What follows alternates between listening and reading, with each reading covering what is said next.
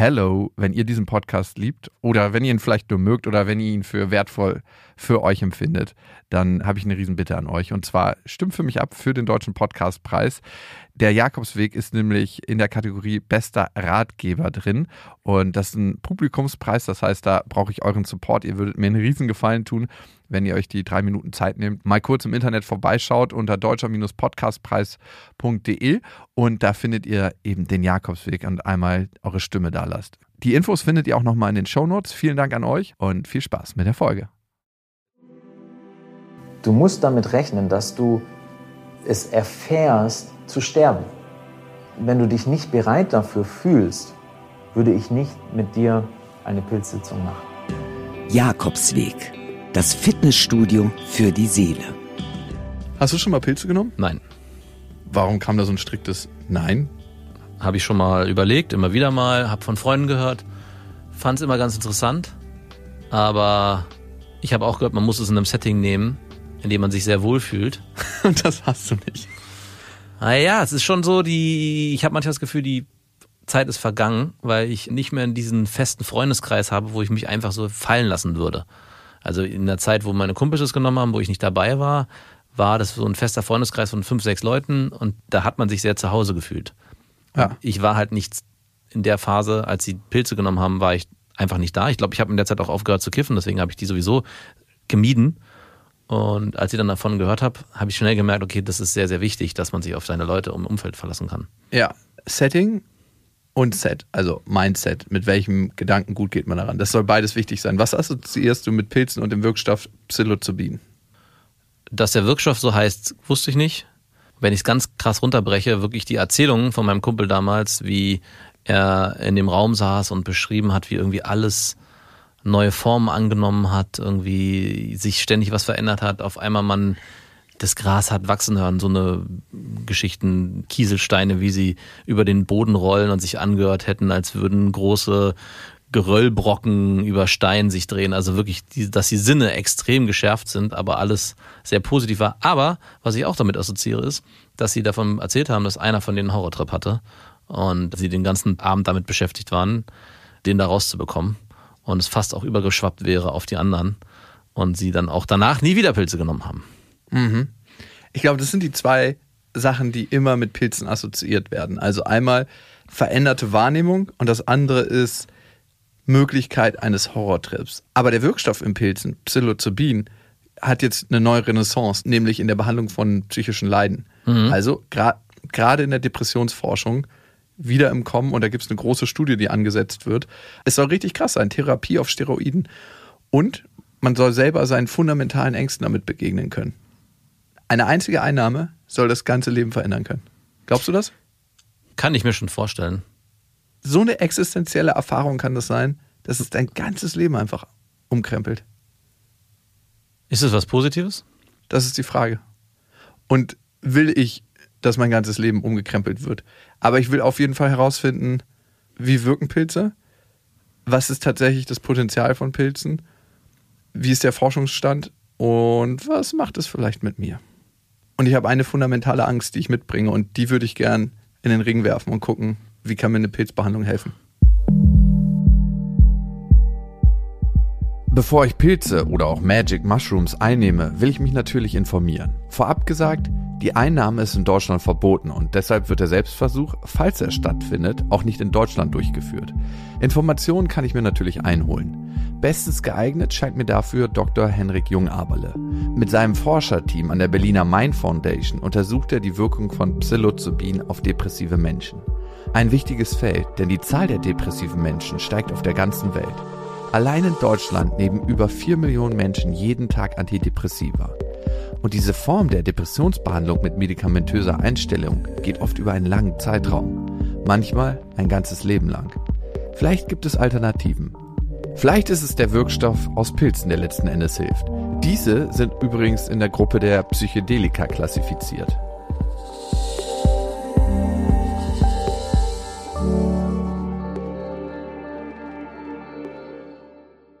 Psychedelika sind fälschlicherweise in den 70er Jahren in eine sehr hohe Stufe der Betäubungsmittelgesetzgebung eingestuft worden. Damals wusste man noch sehr wenig über diese Substanzklasse.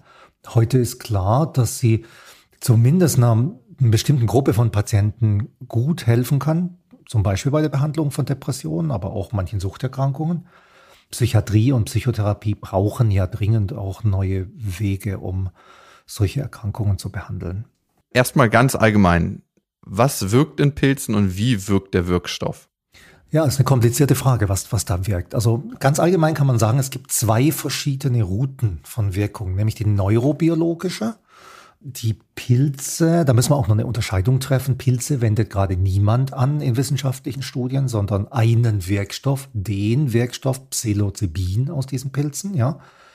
Das sind serotonerge Substanzen. Sie wirken also am Serotonin, Neurotransmitter, binden dort und entfalten eine Wirkung. Aber die andere Route, die ist genauso spannend. Diese Substanzen erzeugen traumähnliche Erfahrungen, bei denen Menschen eine Art innerer Reise oft begehen, Wahrnehmungsveränderungen, Veränderung der Körperwahrnehmung eintreten und dann oft so eine Sinnsuche auch innerhalb dieses vier bis sechs Stunden langen veränderten Wachbewusstseinszustands unternehmen. Also diese zwei verschiedenen Wirkweisen kommen zusammen.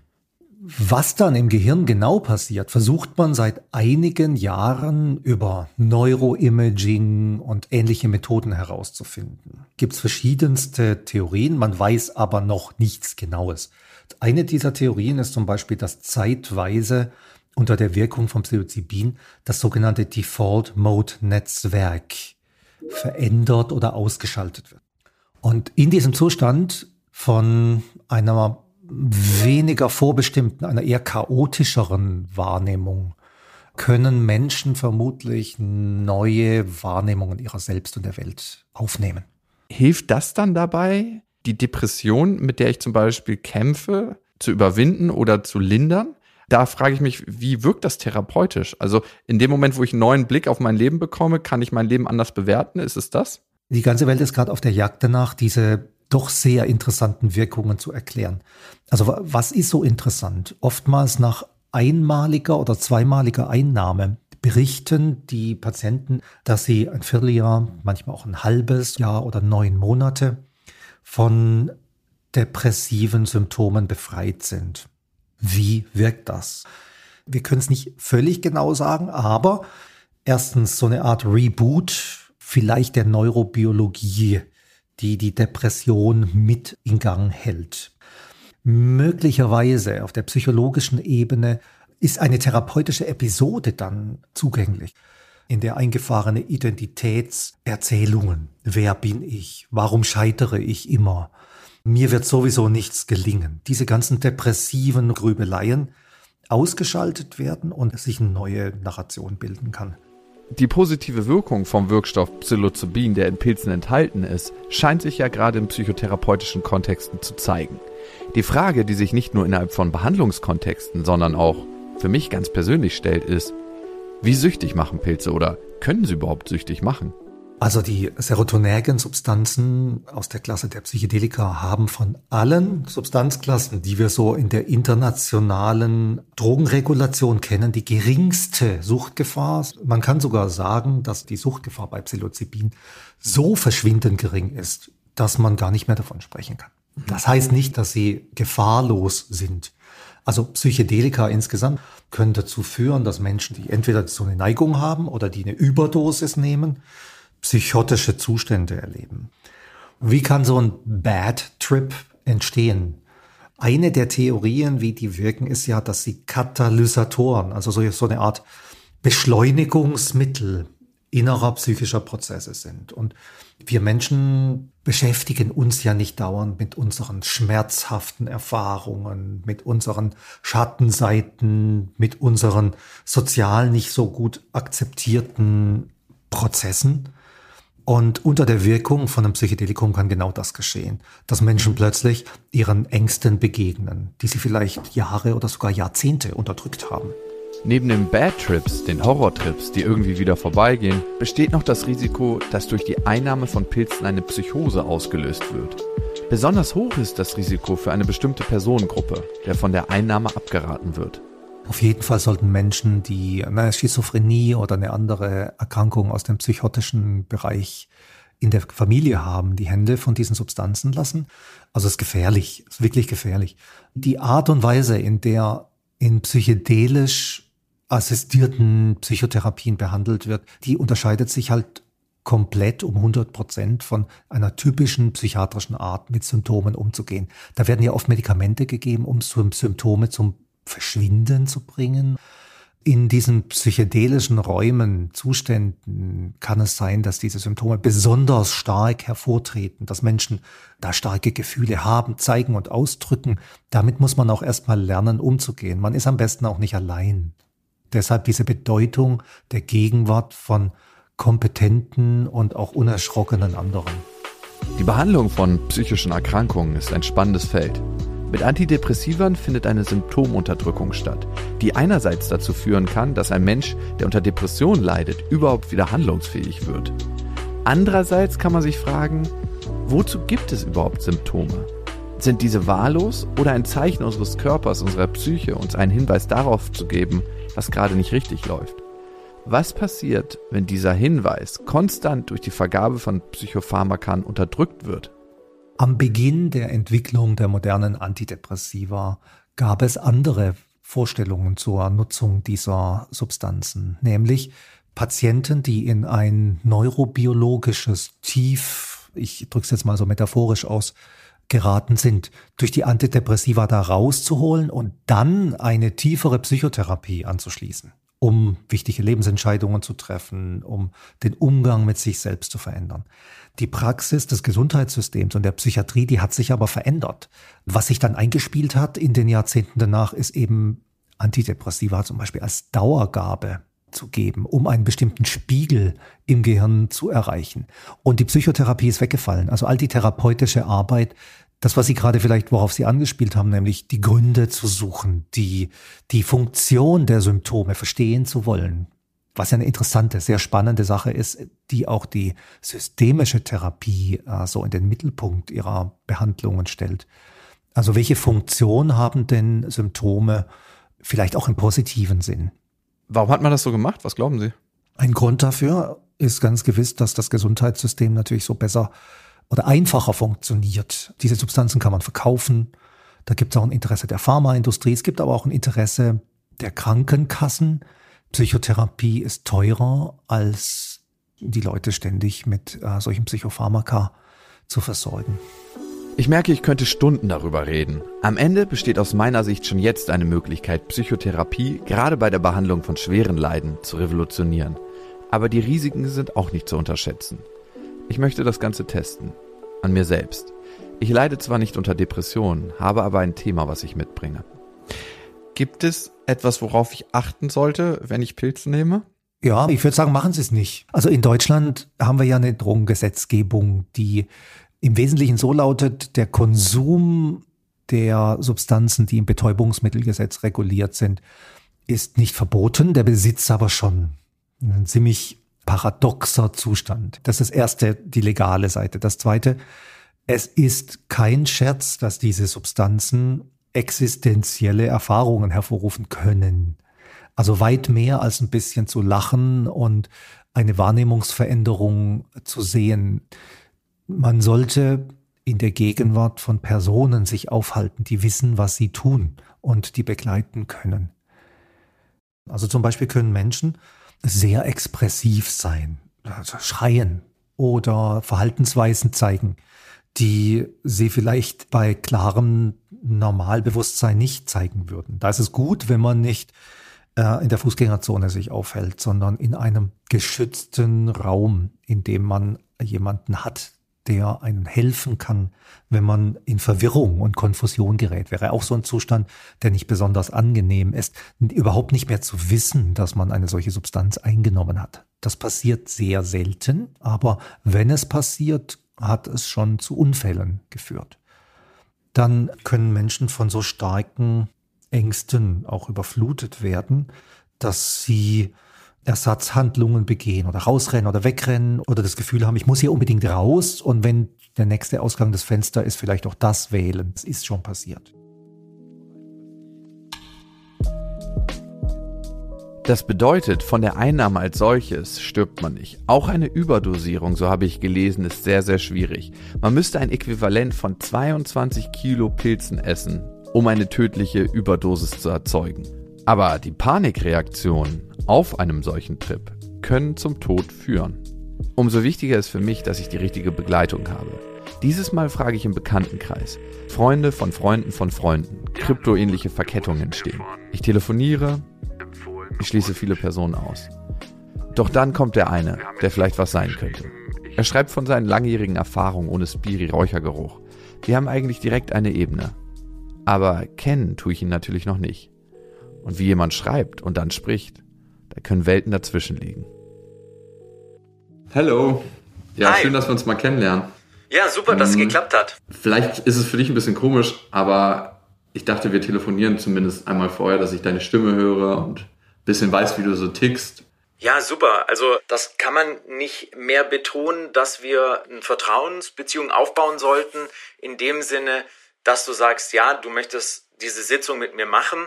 Und deshalb möchte ich dir auch anbieten, dass wir uns vorher mal kennenlernen, ein Treffen machen, dass wir uns persönlich zum einerseits eine Atemsitzung auch, die ich immer davor jemanden einweise, weil die Atemarbeit mhm. einem auf der Reise auch sehr hilft bei der Sitzung oder das Ganze unterstützen kann. Und das Beste ist eine, eine gute Vorbereitung. Dieses Telefonat ist der erste Schritt dazu.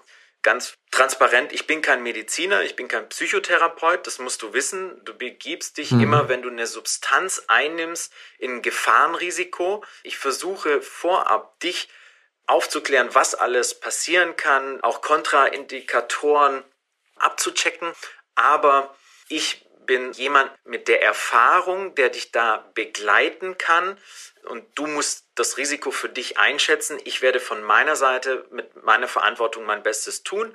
Es ist auch so, dass du generell immer sagen kannst, okay, wir haben das zwar ausgemacht, aber ich lasse das irgendwie, habe ich kein Vertrauen, wenn wir uns dann das erste Mal treffen mhm. und da ist irgendwie nicht so eine Verbindung, wo du meinst, so, da kann ich mir das vorstellen. Meinst du, es ist wichtig, so eine Verbindung zu haben? Definitiv weil du begibst dich ja in eine Situation, wo du eine Substanz zunimmst, die in deinem Gehirn wirkt und du hast sozusagen bist außerhalb deines Alltagsbewusstseins, ja? Und von dem her solltest du mir vertrauen. Wenn dieses Vertrauen nicht vorhanden ist, kann das Einfluss auf die Sitzung haben und wenn dieses Vertrauen von uns beiden nicht da gegeben ist, müssen wir die Sitzung nicht durchführen. Also heißt das, wenn ich demjenigen, mit dem ich die Pilze einnehme, nicht vertraue, lasse ich mich eigentlich nicht so tief auf die Erfahrung ein und das dem ganzen Prozess hinderlich. Erstens das, aber auch, das kann sich in deinem Zustand, den du erlebst, widerspiegeln. Es können unterbewusste Ängste hochkommen und wenn du dann deinem Gegenüber nicht vertraust, dann verstärkt das das Ganze. Warum bietest du das eigentlich an? Also warum sagst du, ich mache das mit anderen Menschen? Ich hätte mir gewünscht, dass jemand in meiner Situation, wie ich es früher war, in jungem Alter, dass der auf mich zukommt und mir dabei geholfen hätte. Und das ist, glaube ich, ein sehr großer Antrieb. Und darum machst du das jetzt genau, für andere? Ja. Ich habe noch eine Frage für den Fall der Fälle. Mhm. Wenn irgendwas passieren sollte, ne, wenn ich merke, ich gerate in irgendeine tiefe Panik oder ich habe einen Horrortrip, ja. haben wir dann so einen Plan B oder kann man da nichts machen, dann muss man da durch. Es ist wie so ein Sprung. Und wenn man erstmal die Kante verlassen hat, gibt es keinen Weg zurück mehr. Also einerseits muss man erstmal den zeitlichen Faktor sehen. Wenn man die Substanz eingenommen hat, dann hat man je nach Dosis eine Länge von vier bis sieben Stunden. Und wir werden zusammen auch vor der Sitzung sozusagen Notfallpläne besprechen, was passiert, wenn so etwas passiert. Und das Wichtigste ist, dass wir erstmal gucken, okay, kann ich mit dir in Verbindung treten? Wie kann ich dich beruhigen? Wichtig ist auch, dass du mir mitteilst, was hat dich denn bisher in anderen herausfordernden Lebenssituationen, was hat dir geholfen? Nichtsdestotrotz, wenn es in eine gewisse Richtung geht, wenn der Puls zu schnell wird, wenn eine Dehydrierung etc., äh, wenn du nicht mehr in der Lage dazu bist, Wasser zu trinken und so weiter. Da gibt es ein paar Sachen, die man unbedingt beachten muss. Dann sind wir in einem Land, wo man dann immer noch gut schnell ärztliche Hilfe holen kann. Wäre es in Ordnung für dich, wenn ich das Gespräch erstmal ein bisschen sacken lasse und wenn wir uns sehen und das zusammen mache, das Thema, mit dem ich komme, dann im Vier-Augen-Gespräch erzähle? Na klar, auf alle Fälle.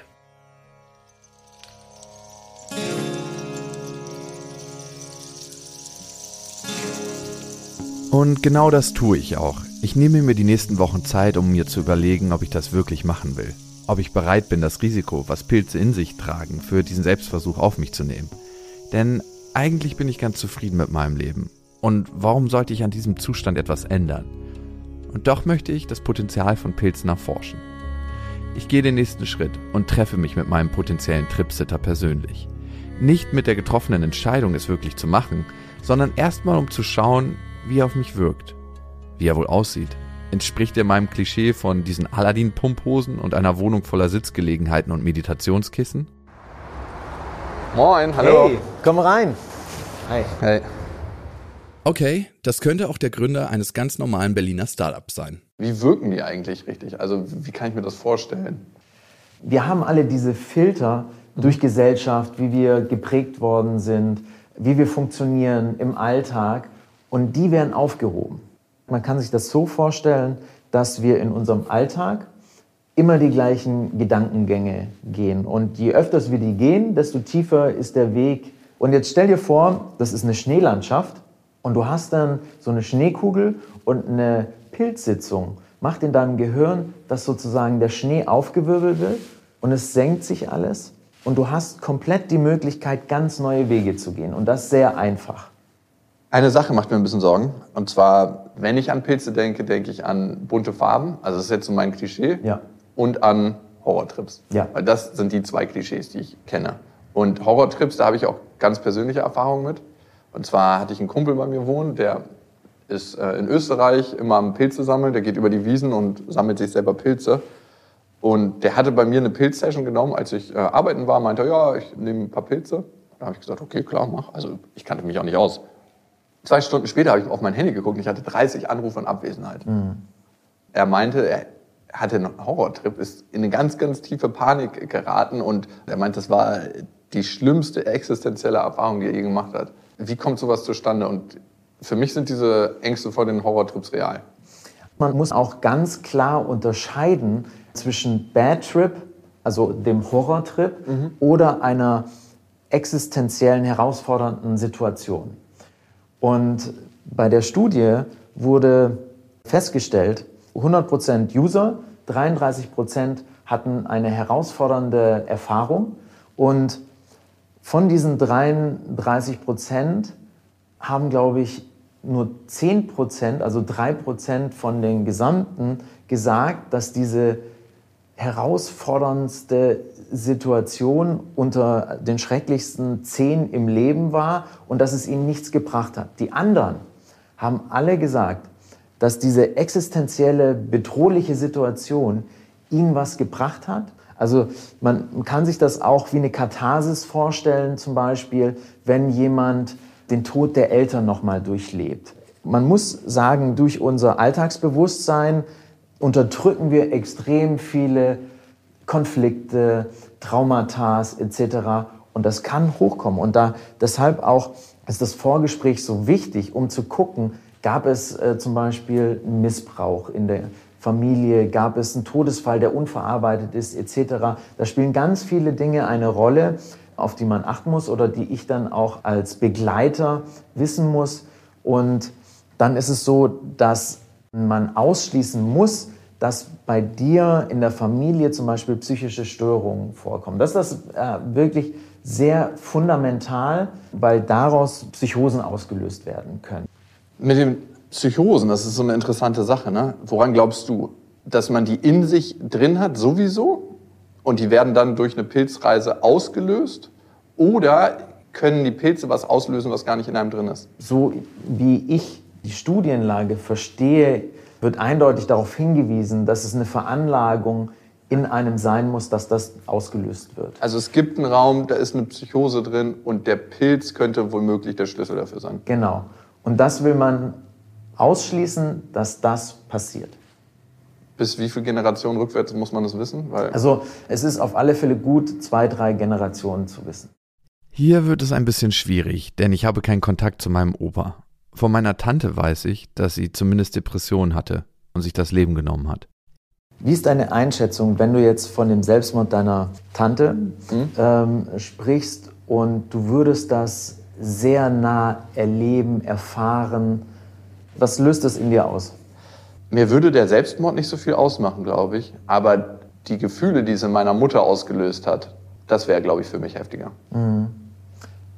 Und denk dich mal da rein, wenn du das jetzt eins zu eins erleben würdest aus der Sicht deiner Mutter, wie wäre das für dich? Na, ich stelle mir vor, du besorgst eine Wohnung, die hat früher auf dem Campingplatz gewohnt, weil sie draußen in der Natur sein wollte. Dann hat sie im Winter irgendwann in ihrem Zelt gemerkt, dass es doch nicht so eine gute Idee war. Und dann hat meine Mutter gesagt, besorg dir die Wohnung, richte dir alles ein. Ein halbes Jahr später, ähm, also würde ich nicht gerne erleben wollen. Also, pff. Ich habe gar nicht mehr an das Ereignis gedacht, bevor ich hergekommen bin. Das war sowas, was ich eigentlich total verdrängt habe. Und im Kern spricht es trotzdem meine fundamentale Angst an. Weil wenn du mich fragen würdest, ob es eine Angst gibt, die ich selber habe, ich bin auf jeden Fall ein Beziehungskrüppel. Und meine tiefste Angst ist, und ich glaube, das hängt alles irgendwie zusammen, vor dem Tod. Also ich sitze manchmal im ICE und denke daran, dass alles endlich ist. Also alles hier um uns herum ist in irgendeiner Form endlich.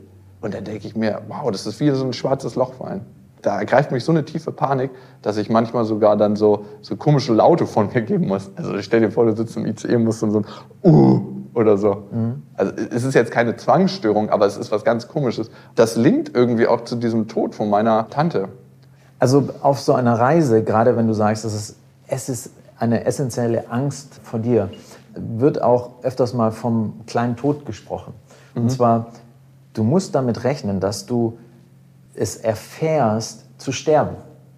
Wenn du dich nicht bereit dafür fühlst und das in dir eine Panik auslöst zum Beispiel, ja, wie auf Zugreisen oder im Flugzeug, würde ich dir raten, arbeite erstmal an dieser Angst und da kann man ganz gut mit Atemarbeit arbeiten zum Beispiel, um so eine Ich-Auflösung mal zu erleben.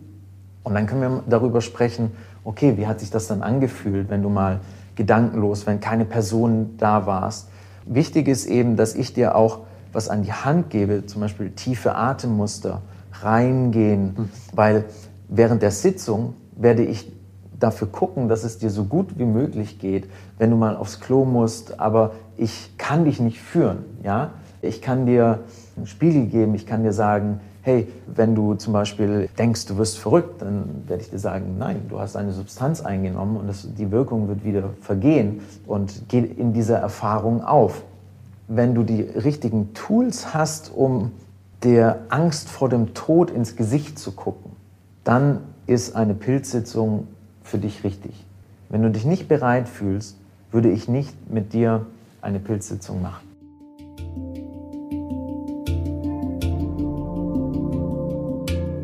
Und um das herauszufinden, möchte ich meinen potenziellen Tripsitter noch weiter kennenlernen und mit ihm schauen, was in meinem tiefsten Inneren los ist. Ich glaube, tief im Kern gibt es was in mir, das sich minderwertig fühlt. Also was denkt, so wie du bist, wenn du nichts hast und nichts in der Außenwelt kreierst, bist du eigentlich nicht liebenswert. Und es reicht nicht aus, dass andere Menschen mit dir Kontakt haben wollen. Und dann kreiere ich, glaube ich, immer wieder Situationen, die genau das bestätigen. Und wenn ich daran denke, wie so meine Beziehung zu Bruch gegangen ist, dann ist das da auch drin. Hier, glaube ich, schließt sich der Kreis zur Angst vor dem Tod. Weil eigentlich ist ja die Angst vor dem Tod für mich zumindest eine Angst vor dem Getrenntsein. Und wenn man sich wie ich eigentlich fundamental einsam fühlt, ist man schon tot, wenn man lebt. Gibt es da ein Muster, das du erkannt hast, wenn dir eine richtig scheiß Situation, deine Freundin macht mit dir Schluss, was auch immer du als schlimme Situation definierst, Aber wie gehst du damit um? Ich dachte ganz lange, dass ich richtig gut mit herausfordernden Situationen umgehe. Und gut und schlecht, das will ich gar nicht mal so bewerten. Aber ich merke schon, wenn eine bestimmte Situation kommt, gerate ich in, einen, in so eine Art Panikmodus. In so ein Muster, was so Klick macht. Ich merke es, ich für meinen besten Kumpel eine Firma und ich merke immer, wenn so Sachen passieren, wo ich mir denke, du Arschloch, also das machst du jetzt so nicht, dass es dann so Klick macht und ich, okay, du, dann macht jeder sein Ding, ist doch geil. Also dass ich dann existenziell auf mich zurückfalle und mich von allem außerhalb mhm. abschotte. Als Schutz. Ja, als Schutz. Das nicht zu fühlen, was dann eigentlich kommt und die Auseinandersetzung, nicht in die Auseinandersetzung gehen zu müssen. Wie sieht es denn in deinem Leben aus, wenn du Schmerz spürst? Also lässt du das zu? Ich habe jetzt gerade den Eindruck, durch die Situation, die du beschrieben hast, dass du eher so, mhm. okay, äh, ich will den Schmerz jetzt nicht spüren, ich fühle mich verletzt, aber will funktionieren, aktiv nach außen gehen. Gibt es Techniken etc., wie du zu dir selbst kommst, dich selbst spürst, Trauer zulässt? Weinst du mit dir alleine? Lässt du das zu? Also meine Strategie ist, eine Welt zu kreieren für mich selber, in der es keinen Schmerz gibt. Lasse ich es zu, dass ich selber vor mir weine und ab und zu? Selten? Früher gar nicht? Okay, was könntest du dir denn vorstellen, wenn du während der Pilzsitzung eine herausfordernde Situation hast, was dir gut tun würde? Was ich in letzter Zeit manchmal mache, ist, wenn diese negativen Gefühle aufkommen, wo ich mich normalerweise ablenke. Also was ich merke, was ich manchmal mache, ist so, wenn ich an eine Situation denke, die unangenehm ist, dass ich mein Handy greife und mal kurz gucke, was in den Social so los ist. Ein krasser Betäuber. Ich glaube, Substanzen im Allgemeinen sind ein krasser Betäuber, ja. ob es jetzt Zucker, Kaffee, was auch immer ist. Und für mich ist es nicht selten mein Handy. Ich habe jetzt für mich herausgefunden, wie fühlt sich das denn an, wenn diese unangenehme, dieses für mich bewertete unangenehme Gefühl aufkommt. Wenn ich einfach mal da bleibe und gucke, was es ist, wie fühlt sich das denn körperlich an? Wo sitzt es? Und ist es so ein Pumpen oder ist es ein Zerren? Allein physisch, wie fühlt sich das an? Und das eher zu beobachten, als gleich eine Situation zu schaffen, in der ich dieses Gefühl nicht mehr fühlen muss. Mhm. Und das klappt noch nicht immer ganz so gut. Ja. Aber es klappt schon in nicht so wenigen Fällen ganz gut. Hier kam mir ein Gedanke. Wichtig, gerade bei negativen Gefühlen ist für mich nicht immer eine Lösung dafür zu finden, dass sie sich verändern, sondern einfach zu gucken, wie es sich anfühlt. Und genau darauf scheint mich mein Tripsitter gerade vorzubereiten. Eine wichtige Sache bei einem Pilztrip. Und dafür verwendet er bestimmte Techniken. Was sehr hilft, also das kam auch bei der Studie raus, ist Atemarbeit. Wirklich tief reinarbeiten, äh, tief atmen. Deshalb zeige ich dir auch die Verbundatmung. Wir machen die Atemtechnik und möchte dir damit ein Tool an die Hand geben, wie du durch herausfordernde Situationen während der Sitzung eigentlich sehr gut kommen kannst. Zur Intention würde ich gerne nochmal von dir auch wissen, fühlst du dich bereit, denn bezüglich der Intention, die du dir gesetzt hast, die hast du mir noch gar nicht gesagt, dahingehend auch in deinem Leben Veränderungen zu schaffen. Und ich empfinde das immer als, da fängt die Arbeit erst an. Ja, also die Pilzsitzung kann man als Katalysator nehmen, als diese Schneekugel, die alles auf Null setzt. Aber wenn du auch auf Null bist, dann musst du wissen, wo du hin willst. Und auch manchmal ist das sehr konfrontierend, weil das dann sehr offensichtlich wird, was du mit deiner Intention gerade gemeint hast und, und das wird sehr präsent in deinem Leben und kannst du das auch auffangen von deiner emotionalen Kapazität, auch zeitlich, dass du dir Zeit dafür eingeplant hast, im Nachhinein damit zu arbeiten. Ja, ich bin selbstständig. Es wird immer stärker der Wunsch, das zu integrieren. Und ich merke auch, dass ich doch in meinen alten Mustern oder in meinen jetzigen Mustern gefangen bin. Und wenn du mich fragst, was mein Thema ist und meine Intention, ja. Meine fundamentale Angst vor dem Tod hat eigentlich was damit zu tun, wie ich hier und jetzt in Beziehung gehe. Dass ich mich jetzt schon auf eine bestimmte Art und Weise tot fühle. Mhm. Und wenn ich anfange, anders in Beziehung zu gehen und intensiver in Beziehung gehe, dann könnte ich mich wahrscheinlich mit dem Gedanken anfreunden, dass ich auch diese Angst vor dem Tod verändert? In Beziehung mit anderen, davor erstmal die Beziehung mit dir selbst. Bist du dann bereit, für die Beziehung mit dir selbst beruflich runterzuschalten, dass du da mehr Zeit für dich selbst einzuplanen kannst? Also wenn Wow. du sagst, du weißt, dass du viel arbeitest, um einfach gewisse Dinge nicht fühlen zu müssen und dann eine Pilzsitzung machst und das eventuell dann, was du nicht fühlen willst, sehr viel präsenter in deinem Leben wird, sehe ich eine Komplikation, dass du noch mehr arbeitest. Interessant. Habe ich so noch gar nicht drüber nachgedacht. Aber krass. Vielleicht ist es jetzt gut, dass wir es im Bewusstsein haben. Die Gefahr besteht. Ja, doch. Ich bin bereit dafür. Okay, also wichtig ist, dass du mit diesem, ja, ich bin bereit dafür, dir schon vorher Gedanken machst, wie kann ich das umsetzen? Wo sind meine Stellschrauben, wo ich klar die Grenze ziehe, ich werde nach so und so viel Uhr nicht mehr arbeiten, habe Zeit für mich und gerade auch die nächsten Wochen, ja, das ist die kostbare Zeit, die du nutzen solltest, um dich um dich selbst zu kümmern, um dieses Thema in Beziehung mit dir selbst mehr zu kommen und dadurch dann auch mehr in Beziehungen mit anderen zu kommen. Davor habe ich manchmal ein bisschen Angst. Ich glaube, dir das, was in mir nicht ganz in Ordnung ist, ne, ist ja auch ein Riesenmotor. Und es kreiert eine Wirklichkeit, in der ich sehr komfortabel lebe. Ja. Also ich verdiene gutes Geld, ich habe Prestige um mich herum. Alles, was von außen so ist, schaut mal her, was das für ein toller Typ ist. Und ich glaube, wenn ich in eine ganz tiefe innere Zufriedenheit geraten würde, würde komplett mein Motor ausfallen. Dann hätte ich gar keinen Treibstoff mehr. Ja. Und davor habe ich ein bisschen Angst. Das ist auch berechtigt. Und du musst dich fragen, gehst du dieses Risiko ein, ein anderer Mensch zu werden? Oder willst du jemand anders werden?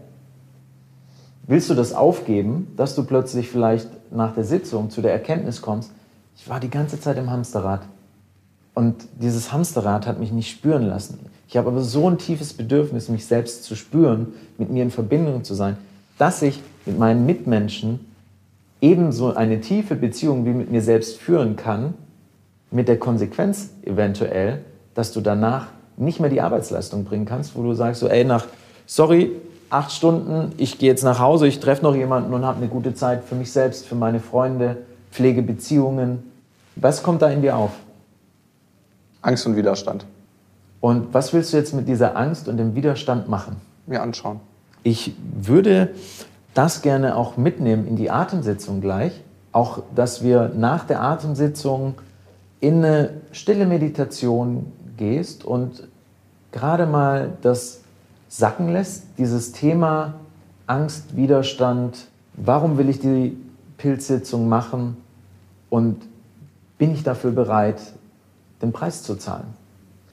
Also ich spüre dann eine gewisse Unsicherheit.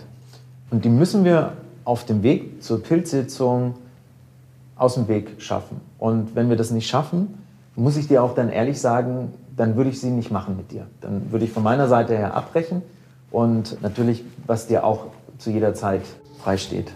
Und das ist für mich eine wichtige Sache, dass wir nicht ab hier sagen, wir machen die Session in jedem Fall, sondern dass wir uns zu jedem Zeitpunkt dazu entscheiden können, abzubrechen.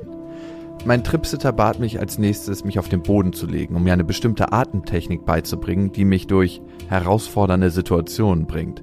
Ich liebe mittlerweile dieses Wort. Herausfordernde Situation als Äquivalent für Scheißsituation. Müsst ihr mal ausprobieren, wenn ihr wieder in einer Scheißsituation seid. Einfach zu sagen, das ist eine herausfordernde Situation. Also, was wir jetzt machen, ich werde dir erstmal zeigen die Verbundatmung. Und die Verbundatmung ist eine Grundlage für die Atemtechnik, die wir danach praktizieren werden. Und ich möchte dich jetzt erstmal bitten, eine Hand auf die Brust und eine Hand auf den Bauch. Wenn du tief einatmest durch die Nase, atme mal tief in den Bauch, bis der Bauch ganz voll ist. Und wenn der Bauch voll ist, in die Brust rein.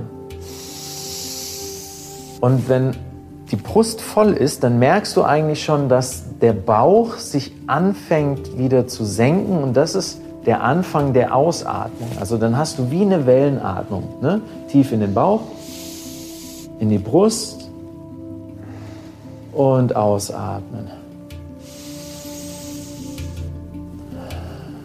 Also diese Wellenatmung, die wir gerade gemacht haben, ist die Grundlage für die erste Phase der Atemtechnik, die wir jetzt gerade machen.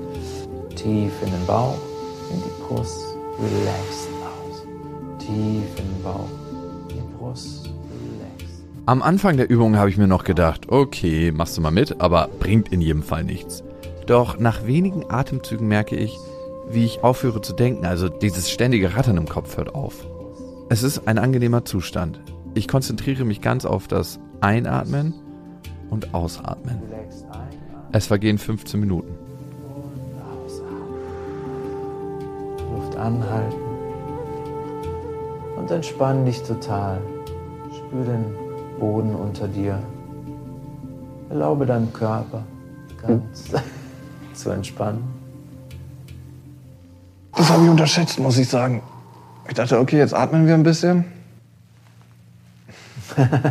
Und auf einmal war ich weg. Alter Schwede. Es war so, als ob ich kurz ausgeschaltet war. Was war ausgeschaltet? Dein Alltagsgedanken. Ja. Wust. Also es hat nicht mehr gerattert. Ja, exakt. Sollte das passieren? Ja, ist ein fast alltägliches Phänomen. Weißt du, was mir gerade auffällt? Dass ich eigentlich die letzten drei Jahre nichts mehr für mich gemacht habe. Oh, Erschreckt mich gerade ein bisschen. Hm. Der Krankenwagen kommt schon, um meine Seele abzuholen. Weißt du, was ich manchmal denke?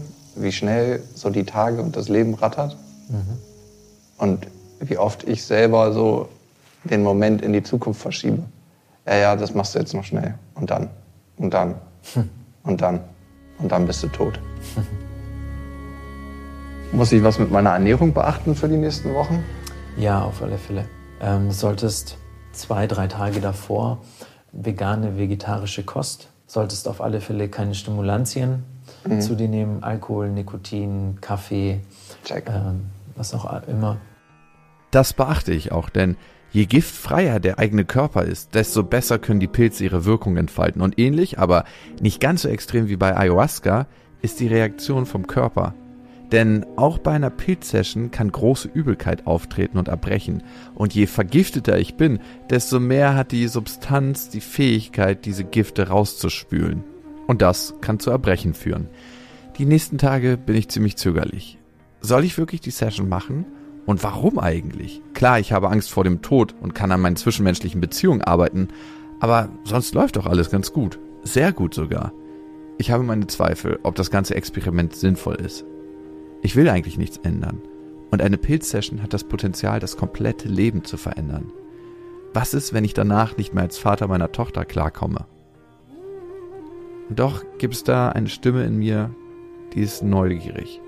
Die hat Vertrauen in meinen Tripsitter und in mich selbst. Vielleicht ist das Ganze tatsächlich Psychotherapie auf Steroiden.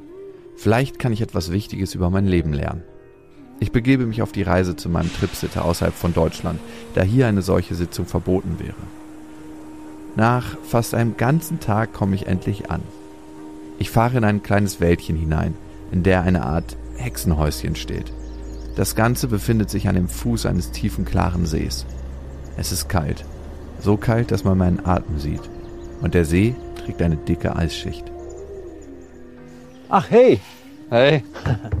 und gut hergefunden. Ja, mehr oder weniger. Super. Ja, wie wollen wir weitermachen? Wie sieht's denn aus mit dem Thema Vertrauen bei dir? Du hast dich ja entschieden, die Sitzung hier jetzt zu machen. Wie gesagt, das ist nicht in Stein gemeißelt. Sowohl du als auch ich können bis kurz vorher einfach sagen, so, ey, sorry, aus dem und dem Punkten will ich doch nicht, ja? Ja. Und ansonsten würde ich einfach auch um ein bisschen das Vertrauen aufzubauen, lass dich mal von mir in ein Eisbad führen. Ja, okay. Ähm, Und wie warm ist es heute? Wasser wird wahrscheinlich so 4, 4 Grad, 3 Grad haben, ja. Da kann wirklich nichts passieren. Also unter meiner Anleitung und ich achte darauf, dass sozusagen Sicherheit gegeben ist. Das heißt, du wirst Hände und Kopf über Wasser halten, du wirst nicht länger als zwei Minuten da drin sein, etc. Zwei Minuten reicht völlig aus. Was du sagst, was wichtig ist, um Vertrauen aufzubauen. Ja, genau. Und wie gehen wir da rein? Also du gehst rein. Ich gehe aus Sicherheitsgründen nicht rein. Also soll ich mich umziehen dann? Wir werden erstmal noch eine kleine Atemsession machen Okay. und dann gehen wir erst runter. Ich merke, wie ich ziemlich locker rede, aber in meinem Bauch sich alles verkrampft. Ein sicheres Zeichen für mich, dass ich aufgeregt bin. Vor der Pilzsession und vor dem Eisbad, was mich eigentlich darauf vorbereiten soll, aber auf mich eher abschreckend wirkt. Wir gehen runter zum See. Der Boden ist gefroren. Am See angekommen sehe ich ein fettes Loch mitten im Eis. Da muss ich jetzt wohl rein. Langsam ausatmen. Puh. Puh. Langsam ausatmen. Alles wird taub. Ah. Ah, es tut weh. In mir macht sich ein stechender Schmerz breit, der so stark ist, dass es auch irgendwie alles wieder betäubt. Ich will einfach nur raus aus dem Wasser. Doch mein Tripsitter hilft mir dabei, das zu durchstehen. Nach den wahrscheinlich zwei längsten Minuten meines Lebens verlasse ich das Wasser. Super. Perfekt. Und jetzt halt den Fokus. Geh in den Horsten. Und hu.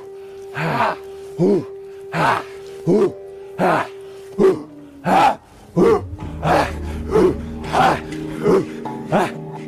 Nächste Runde. Nein. Machst du jetzt noch eine zweite? Nein, nein, nein.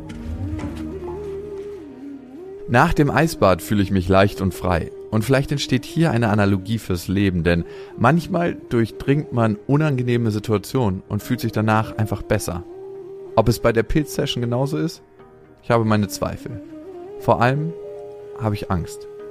Was ist, wenn alles schief läuft und ich den Horrortrip meines Lebens habe? Oder noch schlimmer, was ist, wenn ich den Rest meines Lebens darauf hängen bleibe? Mein Tripsitter schlägt vor, die Pilze um 2 Uhr nachts einzunehmen, um mit Abklingen der Wirkung den frischen Morgen zu erleben. Bis dahin mache ich kein Auge zu, weil so viele Ängste und Sorgen durch meinen Kopf rauschen. Für die Einnahme gehen wir in eine Art Hütte mit Panoramafenster direkt am See. Der Kamin brennt. Ich liege auf einem Sofa und teile ihm mit, was wirklich in mir vorgeht. was dich auf der Sitzung erwarten kann. Es kann sein, dass du das Gefühl hast, du löst dich auf. Du schmilzt. Du kannst die Grenzen deines Körpers nicht mehr wahrnehmen. Du verschmilzt mit der Außenwelt. Du wirst eins mit dem Universum. Oder du kannst die Naturverbundenheit extrem spüren. Du erlebst es, dass du plötzlich ganz klein, aber alles ganz groß, also teilweise widersprüchliche, für uns unrealistische Vorstellungen werden für dich real sein vielleicht. Es kann auch vorkommen, dass du das Gefühl hast, du stirbst. Dass du wirklich eine Todeserfahrung durchlebst. Und ich möchte dich bei all deinen Erlebnissen dazu ermutigen, geh drauf zu, geh wirklich in die Erfahrung rein. Versuch nicht vor etwas, vielleicht was dir Angst macht, wenn Panik aufkommt. Wir haben die Verbundatmung gemacht, tief in den Bauch und relaxed aus. Ja, einfach reinatmen auch und auf das Gefühl oder auf die Situation zugehen. Und das ist, was sich super bewährt hat, ist eben, sobald du drauf zugehst, gehst du hindurch. Und du wirst auch beim Tod wiedergeboren. Also die Wirkung fängt an nach circa 20 bis 60 Minuten. Dann kommt ein Plateau von zwei Stunden circa und dann ebbt es langsam wieder ab. Ich gebe dir jetzt mal einfach die Pilze. Und du kannst sie erstmal einfach nur ansehen. Die Pilze als solches sind fingerlang, bräunlich und mit einem kleinen Eurostück großen Hut versehen. Ich höre nochmal auf mein Bauchgefühl, ob ich das wirklich machen will. Ich spüre große Angst. Doch hinter der Angst ist eine ganz leise Chance, die ich sehe und höre. Und ein Gefühl, dass der nächste Schritt richtig ist. Wie kann man die zu sich nehmen? Du kannst sie kauen. Und ich habe hier noch Kakao, den kannst du auch mittrinken. Wieso schmecken die komisch? Kann ein bisschen bitter sein. Äh, Die sind getrocknet, die, man muss da schon ein bisschen mehr drauf kauen. Mit dem Kakao hinzu ist das eigentlich für alle sehr, sehr erträglich. Okay. Der eine ist größer als der andere, ne? Ja, die Größe hat aber nichts mit irgendwas zu tun. Okay. Was sagt man so? Zwei Pilze? Oder ist es von Sorte zu Sorte Es unterschiedlich? ist erstens von Sorte zu Sorte unterschiedlich und das ist jetzt eine mittlere, starke Dosis. Genau. du sagst Bescheid. Ja, also nimm ruhig erstmal Stück für Stück, kannst dir es auch brechen. Und beim Kauen halte dir ruhig deine Intention innerlich vor Augen. Die Pilze schmecken im ersten Moment wie waldige Champignons, aber aromatischer und kräftiger. Doch dann macht sich beim Zerkauen ein starker, bitterer Geschmack breit, der meine Wangen zusammenzieht. Ich entscheide mich doch für den Kakao. Dann nimm dir ruhig die Augenbinde über die Augen. Dann spann dich, lass dich ganz auf die Musik ein und sehe das als innere Reise an. Wenn irgendwas ist, bin ich hier. Ich ziehe die Augenklappe über meine Augen. Warum die Augenklappe? Pilze verändern die Wahrnehmung und deshalb beobachtet man auf Pilzen oft seine Umwelt. Ich soll mich aber auf eine innere Reise begeben und mich ganz auf mich selbst besinnen. Die Musik fährt rein und ich warte darauf, dass die Wirkung einsetzt. Nach 30 Minuten fängt sich das Gefühl zu meinem Körper an zu verändern. Ja, jetzt merke ich's. So ein bisschen, als ob so ein Schiff ins Wasser gelassen wird. Ein Gefühl, als ob ich komplett zur Seite kippe und dann im Wasser bin. Wäre das von der Zeit jetzt schon, dass die anfangen zu wirken? Ja, auf alle Fälle, du bist in einem Zeitrahmen, genau. Oh, ich merk's. Langsam verschwimmen alle Wahrnehmungsebenen. Mein Körper dreht sich, ohne dass mir schwindlig wird. Es ist, als ob jemand Farbeimer an meiner Netzhaut auskippt. Alles fängt an zu zerfließen. Tausend Farben. Es ist, als ob ich am Fluss des Lebens stehe und gleichzeitig in jedes einzelne Atom eintauchen kann. Wie viel Zeit ist denn ungefähr vergangen? 40 Minuten.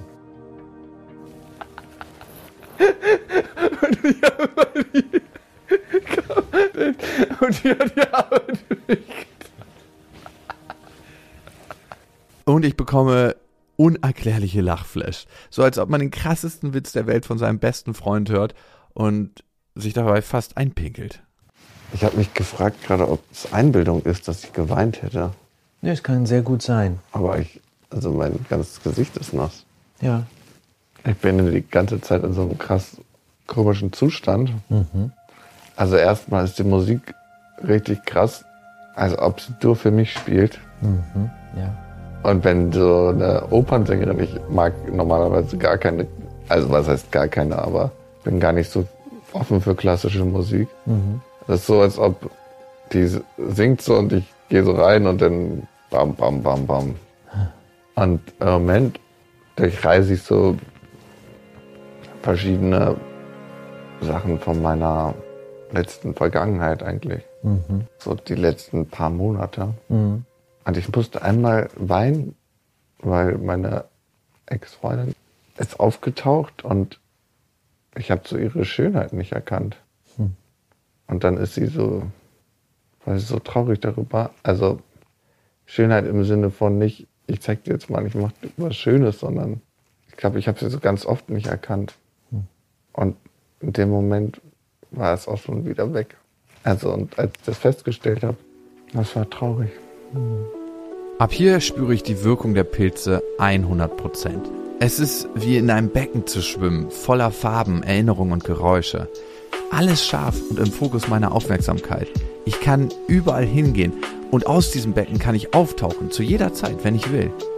Und das, obwohl ich mich, wenn ich rede und selbst mir jetzt dabei zuhöre, mich anhöre wie Kanye West kurz nach seinem Kieferbruch. Aber ich merke auch, dass ich gar nicht so oft auftauchen und berichten möchte, denn das hier, was hier gerade passiert, ist meine Erfahrung, die ich mitnehmen will. In Teilen ist sie lehrreich und in Teilen ist sie einfach witzig für mich selbst.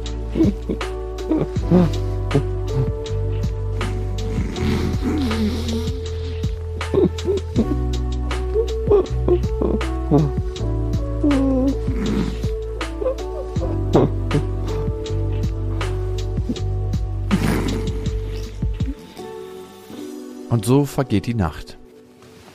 Ist schon morgen, ne? Ja. Ich habe vorhin die ganze Zeit gedacht, wie unspannend ist das eigentlich für jemanden, der zuschaut. Aber dann dachte ich mir, es ist auch kackegal. ja. Weißt du, was ich meine? Mhm. Ja. Und darum bin ich auch so oft unter die Decke gegangen, weil ich dachte, das ist jetzt mein kleines Konzert. Ja. Und was in mir drin passiert, guckt nur ich mir an. Und dadurch, dass ich es mit der Welt teile, ist es immer ein Stück weit kaputt gegangen. Ich war schon immer ein super sensibler, feinfühliger kleiner Mensch. Und wenn du mich fragst, was meine Kernarbeit ist, ist eigentlich immer Menschen zu ihrer inneren Stärke zu führen. Falls man es anhand meiner Stimme nicht erhören sollte, ich bin immer noch voll drauf. Kann es im Moment gar nicht nachvollziehen, wie man einen schlechten Trip haben kann. Weil ich finde, das ist alles so fließend. Braucht gar nicht so viel. Man muss einfach nur so da sein und dann läuft es mit einem oder an einem vorbei und zerfließt dann alles. Und es wandelt sich ja auch gleich wieder. Freut mich. Also, selbst vorhin, als ich weinen musste, war es zum einen traurig, aber es war nicht so, dass ich dachte, also es war eher schön, dass ich das mal sehen konnte. Also, das ist doch krass schade, was ich dann da verpasst habe mit meiner Ex-Freundin. Es ist auch schön, das sehen zu können, dass ich es verpasst habe. Und irgendwie ist da auch immer noch was in mir, was sich denkt, vielleicht probieren wir das nochmal. Weil über die ganzen Geschichten und über die ganzen Streitereien und gibt es ja immer noch diese Grundlage, so als ob das alles da drüber schwebt, die uns verbindet. Ganz komisch, ist wie so eine, als ob alles da drum nur so ein Genebel ist. Und wir uns das gemeinsam anschauen und denken so, wir haben uns ja im Club kennengelernt damals. Und Club als solches ist ja schon so ein Ding, du kannst ja entweder mitfeiern oder du kannst dir das von außen angucken und gucken, was die Leute da machen, dass sie irgendwie Musik hören und dann dazu tanzen und, und die denken, okay, krass, was macht ihr da gerade eigentlich? Und es ist ein bisschen so, als ob meine Ex-Freundin und ich das die ganze Zeit gemacht haben mit dem ganzen Lärm, der um uns passiert. Also als ob sich der Kreis schließt. Ich meine, das war ja auch Lärm, den wir selber gesponnen haben. Aber als ob wir es uns die ganze Zeit eigentlich nur so ein bisschen angeguckt haben und immer noch auf dieser Bank im Club saßen und die bisher nie verlassen haben. Ah, mir fließen gerade die Tränen, weil ich erkenne, dass ich eigentlich verpasst habe. Sie die ganze Zeit irgendwie, dass wir verpasst haben, die Verbindung aufzubauen. Also uns wirklich kennenzulernen. Wir sind die ganze Zeit da sitzen geblieben.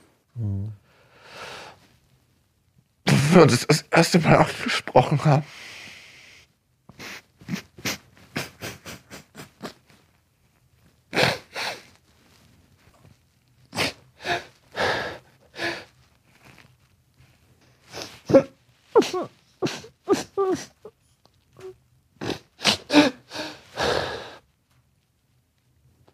Meine, ich habe ja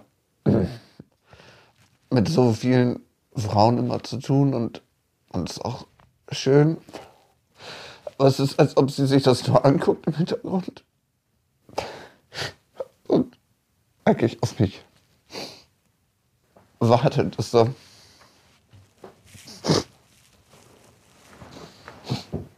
die kann mir halt aussuchen, wie lange es dauert.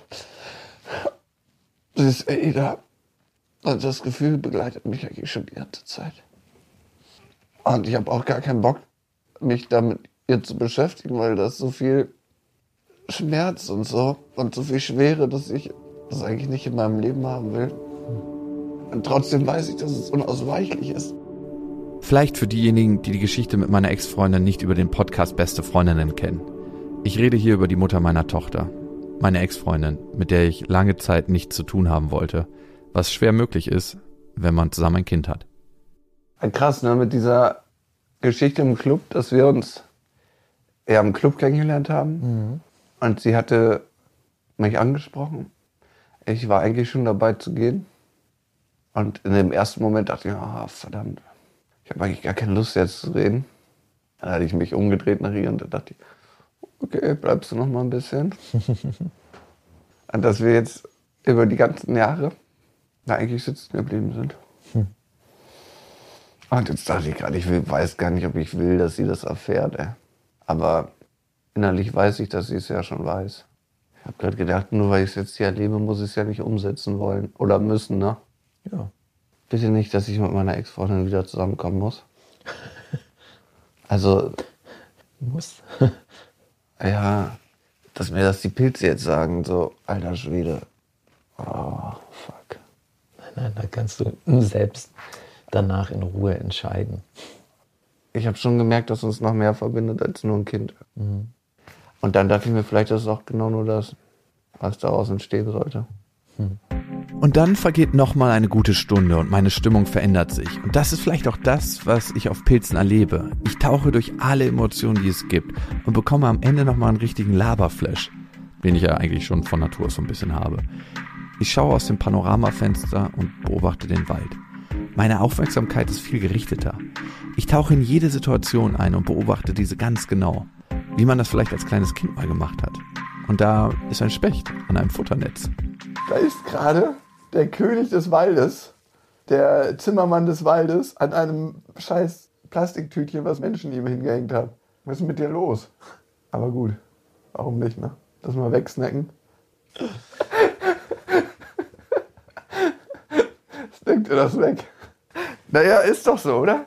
Der, der frisst das einfach. Also, ist, ich finde es eh immer so eine Sache, dass man. Warum unterscheidet man, wir Menschen essen und die Tiere fressen? Alter, da schaffen wir doch nur immer eine Trennung, damit dass wir einfach rechtfertigen können, dass wir dann die Tiere fressen. Ah, jetzt kommen die anderen Vögel und sagen, jo, finden wir ganz geil, was ihr hier aufgehängt habt in euren Plastikbeuteln und snickern da auch mal was raus. Was die Menschen schon für eine Scheiße fabriziert haben. Wir denken immer, wir machen alles zu Goldstaub, ne? Aber eigentlich nehmen wir alles raus und verwandeln es in Scheiße. Also sehr viel jedenfalls, nicht alles. Auch wenn wir denken, wir veredeln Edelsteine. Uh. Ey, und diese ganze Instagram-Kacke. Natürlich, ich erwische mich auch dabei, wie ich denke, die Ärsche werden immer größer und das ist nicht so schlecht visuell anzuschauen. Aber am Ende sind wir eigentlich immer nur noch so eine Persiflage unserer selbst. Die Ärsche werden größer, die Brüste werden größer und auch bei den Männern guckt ihr die teilweise an, was da als ästhetisch ange. Hier so, äh. Du funktionierst nicht mehr auf dem Feld. Also Feldarbeit, nicht im Feld. Das ist ja eh so eine Sache, die. Hm. Oder? Also, ich könnte jetzt total gut Auto fahren, denke ich. ich glaube, ich bin wieder klar. Glaubst du nicht, ne? Also es gibt eine Kurve, ne? Und du, du kannst, äh, also es kann definitiv sein, dass du schon sehr weit unten bist, aber das letzte dauert schon noch, also auf dem Level, den du jetzt bist, wirst du wahrscheinlich schon noch ein paar Stunden sein. Was aber vollkommen okay ist. Nicht Das Autofahrmäßig. große, ja. Damit hatte er vollkommen recht. Auf dem Level war ich noch ein paar Stunden. Ich habe die Welt beobachtet und philosophiert. Irgendwie formt man die ganze Zeit große und glorreiche Gedanken, so kommt es einem zumindest vor. Ich habe sie aber eigentlich nur für mich ausgesprochen, nicht um sie mit irgendjemand zu teilen, was ich ja berufsbedingt ziemlich oft mache. Dieses Mal nur für mich, um mir darüber klar zu werden. Nach ein paar weiteren Stunden, die Sonne steht inzwischen hoch am Himmel, treffe ich meinen Tripsitter unten am See. Ich fühle mich wieder klar. Obwohl geistig klar war ich die ganze Zeit. Also ich hätte vielleicht keine Matheaufgaben lösen können, aber ich konnte klare Gedanken fassen. Ich hatte nur eine andere Wahrnehmung. ja. Erzähl doch mal, wie war so dein Erlebnis? Ich habe irgendwie was erfahren, was ich schon eh die ganze Zeit wusste, aber so im Hinterkopf. Und ich habe nicht so richtig Lust auf die Nachricht. Das ist mit meiner Ex-Freundin. Ja, ich guck mal, ob ich das angehe, das Thema. Oder ob ich meinen Luden-Lifestyle weiterlebe. Man muss jetzt nicht von jetzt gleich sein ganz komplettes Leben über Bord werfen. Ne? Definitiv nicht. Das ist keinem zu raten. Das ist keinem zu raten. Aber Ja. das Blöde ist, es ist eine wache Erinnerung, Mhm. die immer ruft, Jo, du kannst die Schleife gehen, aber du musst trotzdem irgendwann zu Hause ankommen. Verdammter Sacker, wir beobachten dich. Mach du mal dein Spiel da draußen. Gerade wenn man das jetzt in Bezug auf deine Intention sieht, dann kann so eine Sitzung einfach wie als Samen äh, genommen werden. Den hast du eingepflanzt. Jetzt ist es natürlich daran, stellst du den Topf in die Sonne, gießt du den täglich oder stellst du ihn einfach irgendwo in die Abstellkammer, wo es dunkel ist, wo der Samen irgendwie drüber liegt. Ja. und vielleicht dann drei Jahre später wieder rausholst und denkst, ah, da war ja was. Ich habe ein ganz gutes Händchen für Pflanzen. Tatsächlich. Ja? Ja. Grüner Daumen. Ja. Das sind noch gute Voraussetzungen.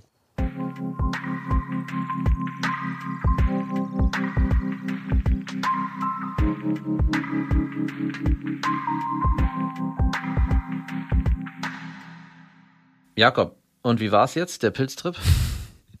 Das ist so, als ob du jemanden fragst, der fünf Jahre auf Reisen war. Und wie war deine Reise?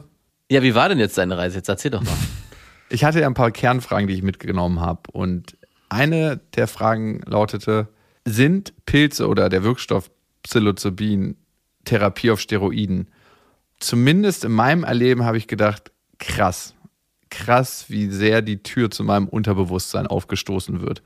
Die Frage, die sich stellt, und ich glaube, die muss sich jeder selber stellen, ist, will man das? Will man diese ganzen Sachen, die da im Unterbewusstsein sind, zutage befördern? Ich meine, die stecken eh in einem drin und man kann sich da mit jetzt oder in fünf Jahren oder in zehn Jahren beschäftigen, aber sie sind eh in einem drin. Will man das jetzt zu diesem Zeitpunkt?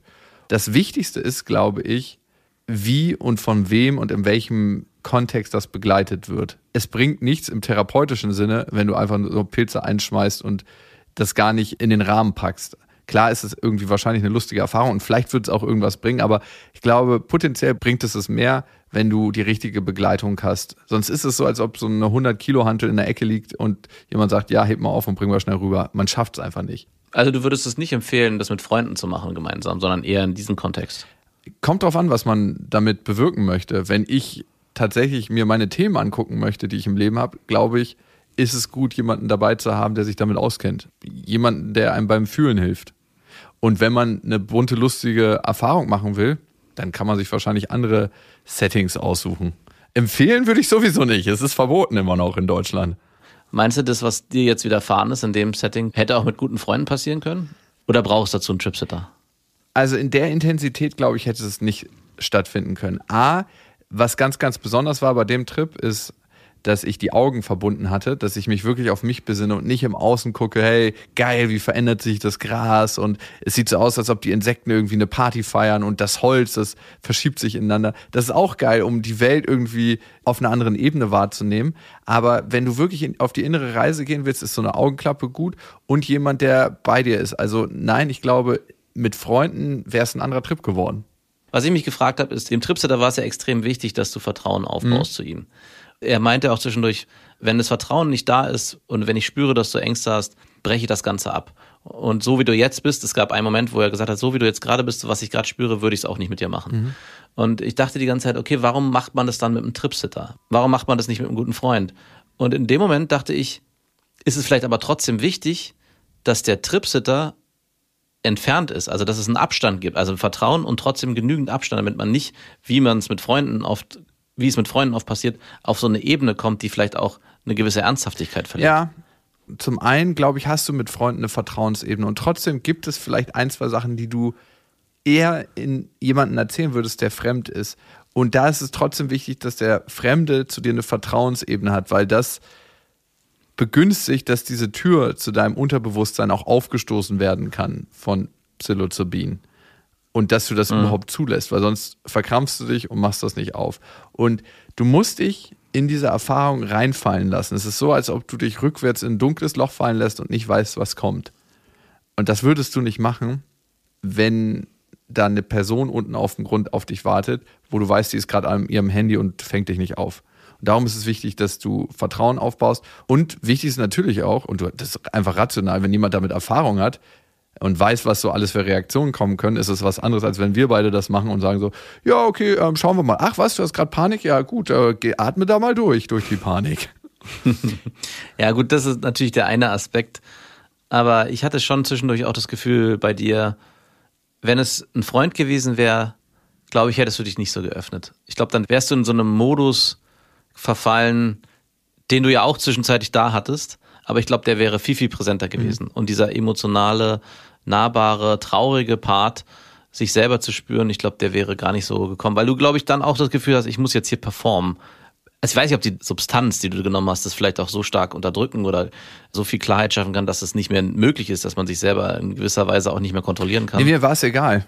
Normalerweise ist ja mein Leben ausgerichtet darauf, auf der Bühne irgendwas zu machen oder vor irgendwelchen Medien. Aber in dem Moment, wo ich quasi auf dieser Pilzreise war, war es so, das ist jetzt nur für mich. Ich habe mich auch ganz lange unter der Decke versteckt. Es waren acht oder neun Stunden. Ich habe bestimmt sechs, sieben Stunden unter der Decke einfach nur verharrt und das so genossen, was da so abgegangen ist. Also vom Musik hören. Unter deiner Decke. Ja, du Arsch, natürlich so nicht. und hast du ein kleines Zeltlager aufgebaut oder wie? was ich total krass fand, manchmal fällt es mir schwer, so Gefühle von Trauer zuzulassen. Ja, wem nicht? Naja, ich glaube, manche sind da drin besser. Und ich weine so ja. alle sechs Monate, alle zwölf Monate vielleicht mal. Und dann kommen so drei Tränen. Und da ist es ja so geflossen, einfach nur beim Lachen und beim Weinen. Und es ist nicht so, als ob die Gefühle negativ waren, sondern es war mehr so, als ob es einfach durchfließt. Wieso, du hängst dich in einen richtig krassen Bach rein und es fließt einfach durch. Also es kommt im Mund rein und fließt hinten durch deinen Schornstein wieder raus, ohne dabei unangenehm zu sein. Also es ist einfach so ganz natürlich. Das ist das Krasse. Und was war an dem Ganzen dann die krasseste Erfahrung für dich? Das war die Sache, die ich eigentlich schon lange wusste, irgendwie, dass ich doch noch eine viel, viel stärkere Bindung und Beziehung zu meiner Ex-Freundin habe. Dass wir uns nie aufeinander eingelassen haben. Und trotzdem ist es so, egal wie viel Lärm ich in meinem Leben erzeuge durch Frauen, die ich treffe, sie steht so an meiner Seite, guckt sich das alles an und wartet darauf, dass ich nach Hause komme. Es ist ein ganz, ganz merkwürdiges Gefühl und das ist auch ein Gefühl, was mir gar nicht schmeckt. Also das. Würde sie das auch so sehen? Weiß ich nicht. Jakobsweg. Das Fitnessstudio für die Seele.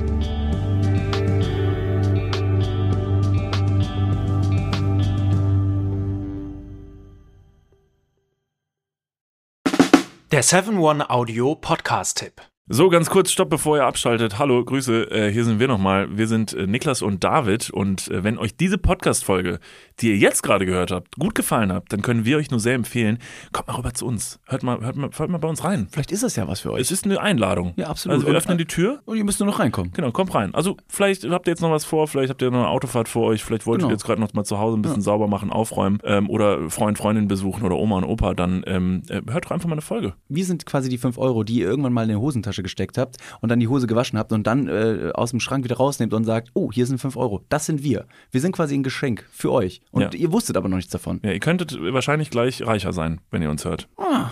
Gedanklich. Also mental ähm, Bereicherung im äh, Mindset. Falls ihr äh, Mindset-Defizite aufweist. Kommt We vorbei. got you covered.